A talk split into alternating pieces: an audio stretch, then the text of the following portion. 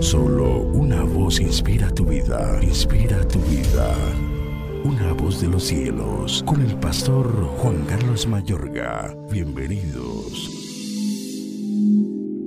Pero si nuestro evangelio está aún encubierto entre los que se pierden, está encubierto, en los cuales el Dios de este siglo cegó el entendimiento de los incrédulos para que no les resplandezca la luz del evangelio de la gloria de Cristo, el cual es la imagen de Dios. Segunda de Corintios 4, 3 al 4.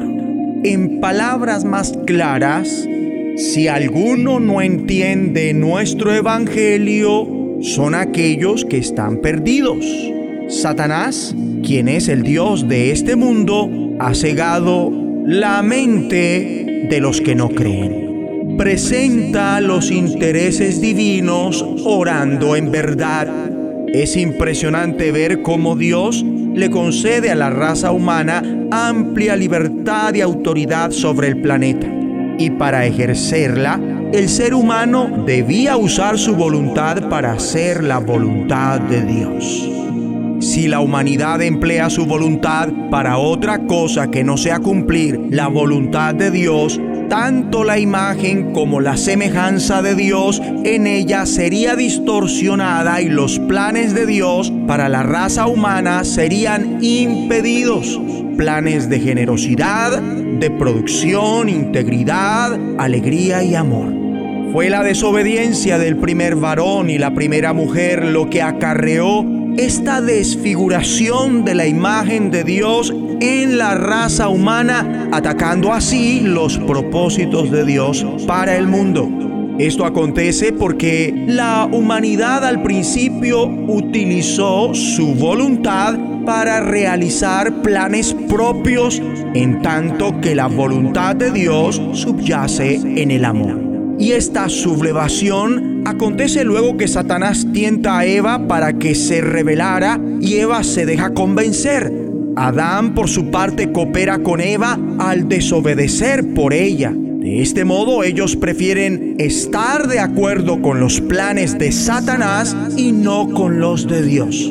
Al cometer esto, la raza humana pecó y rompió su relación con Dios.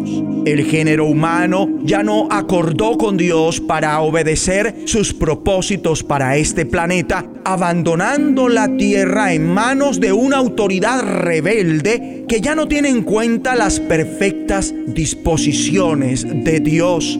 Por cierto, el ser humano le concedió el derecho de su autoridad al diablo, a quien prefirió servirle en vez de Dios. Eso significa que la desobediencia estableció un nuevo gobierno en el mundo, uno que tiende a la destrucción del mismo y a su desarrollo en piedad y productividad, a causa de que el diablo se apoderó del derecho legítimo que pertenecía al género humano y es su autoridad sobre el mundo. Por eso en la Biblia el Espíritu muestra a Satanás como el Dios de este mundo. Al cortar Adán y Eva su comunión con Dios, la efectividad de su oración igualmente se cortó.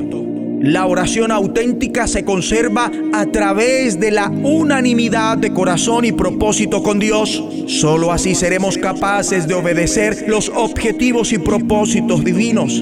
Es que cuando hacemos oración, estamos representando los intereses de Dios en este mundo y la representación exige de relación de manera tal que la problemática con la oración inicia desde cuando el primer hombre desobedeció, por lo cual estamos lejos de Dios.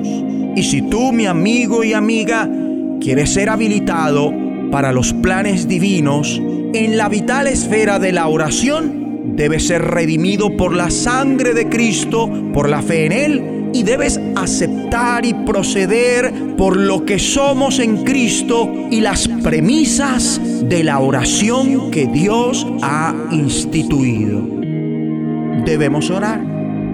Padre Dios, ayúdame a permanecer unido a ti en una relación de amor, teniendo un corazón y una mente en unanimidad con tu perfecta voluntad, logrando así una mente entendida en todo lo que tiene que ver con tus propósitos y ejerciendo la fe en tu palabra. De modo que ore con propósito.